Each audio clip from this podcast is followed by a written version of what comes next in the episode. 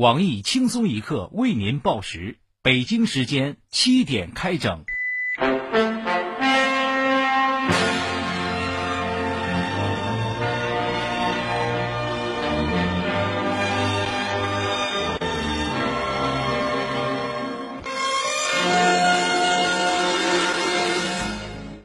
各位友，大家好，今天是五月八号，星期五，我是想得精神病的小强。大家好才是真的好，赚钱的法子千千万，只要脑子活络，全身上下都是赚钱利器。我是小桑，欢迎收听新闻七点整。今天要整的主要内容有：陕西一男子无故当街暴打一正在扫地的两岁男童，飞脚踹倒、跳身踩头、扫帚暴打，其手段之恶劣，引发全社会震怒。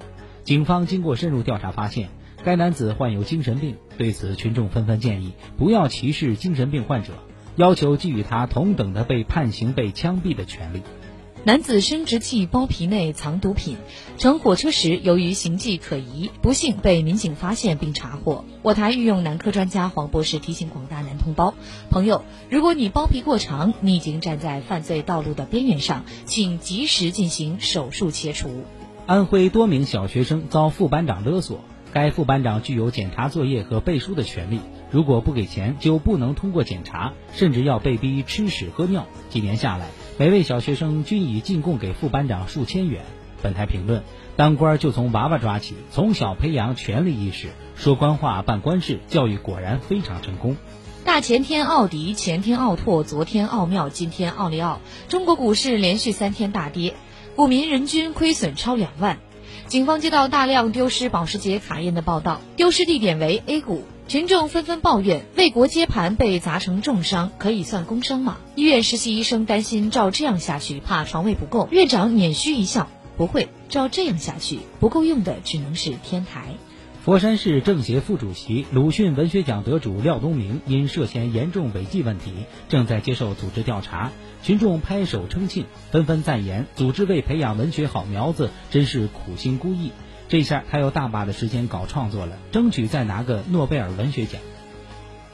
媒体称。我国养老保险个人账户收支不平衡，财政支持难以持续，个人账户亏损风险日趋严峻。财政部专家就此表示，个人养老保险缴费应提高，甚至允许个人账户充公。群众表示，个人缴费确实偏低，应该提到百分之九十。都饿死了，就不用担心养老问题了。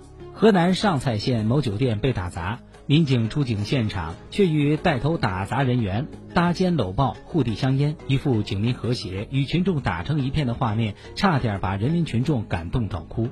黑龙江庆安县副县长董国生被曝学历造假，妻子还在政府部门吃空饷，群众对此表示喜闻乐见，并提醒这类领导要学会边捞钱边捞学历，即使初中毕业的，当上干部以后就可以变成博士学历了。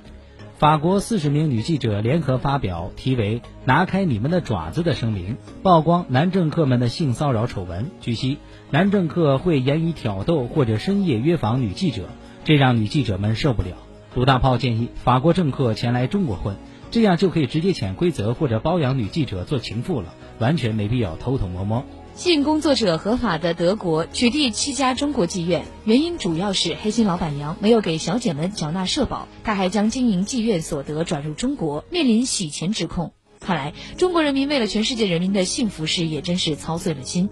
挣欧洲人的钱还大部分转回国内，和贪官洗钱路线相反。经有关部门出手援助这批爱国人士。下面请听详细内容。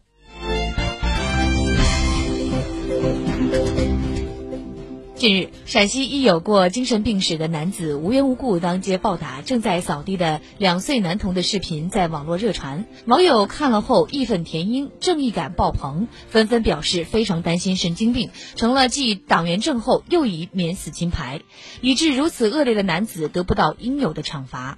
经常在多个领域打嘴炮的我台精神病专家黄博士认为，当今我国有两大神职人员最牛逼，一是抓不着的临时工。一个是不能抓的未成年，现在判不了的精神病也宣布开始抢这两个人的饭碗。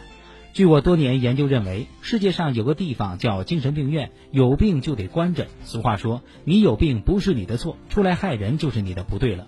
病人的法律监护人应该要有责任心，狗狗跑出去咬了人还要找主人的，何况有些人狗都不如。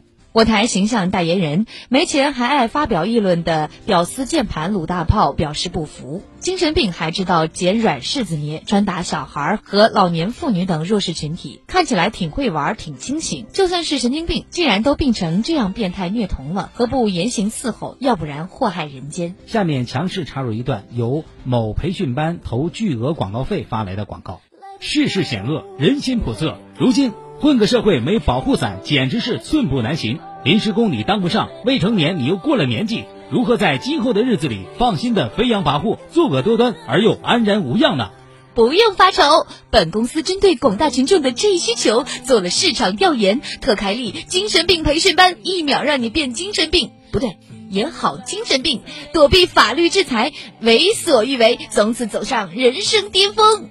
我们研究了世界上所有精神病患者的言行举止、思维习惯，甚至脑电波的运转模式，建立了一套行之有效的精神病速成法，让你不但能够见人就打，还可以对自己心仪已久的女神揩油蹭嘴。反正法律也拿精神病没什么办法。为满足广大学员的好奇心，本公司特别加班加点研发了暴打两岁男孩的陕西男子同款精神病训练法，即日起下单即享受八折优惠，招满一千人即停止报名，先到先得哟。此外，本公司还兼营培训脑残、妄想症、狂躁症等业务，欢迎有志青年前来报名学习。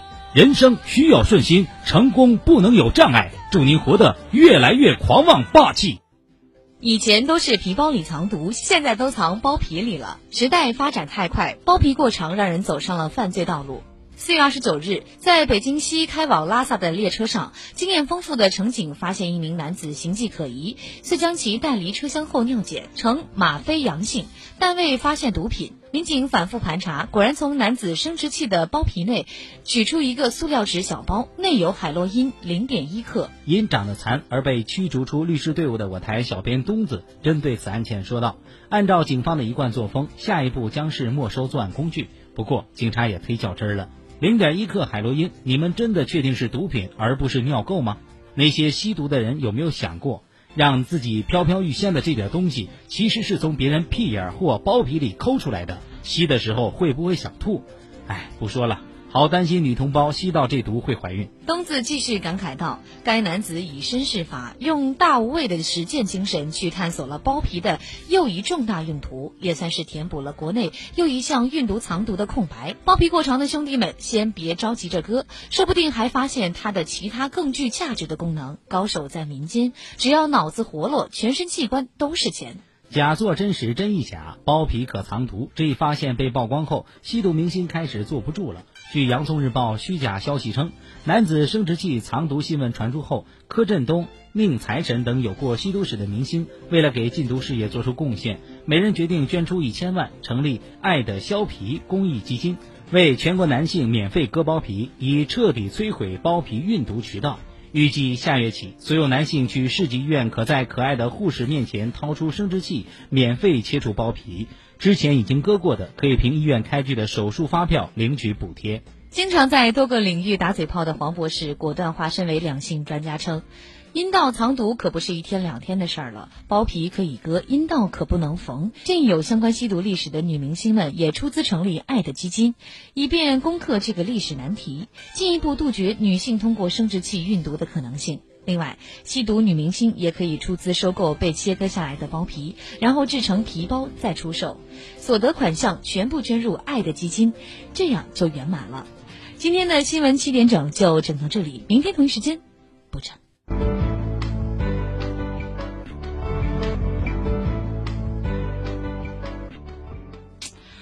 哎，强，哎，你说这些人怎么就这么恶心呢？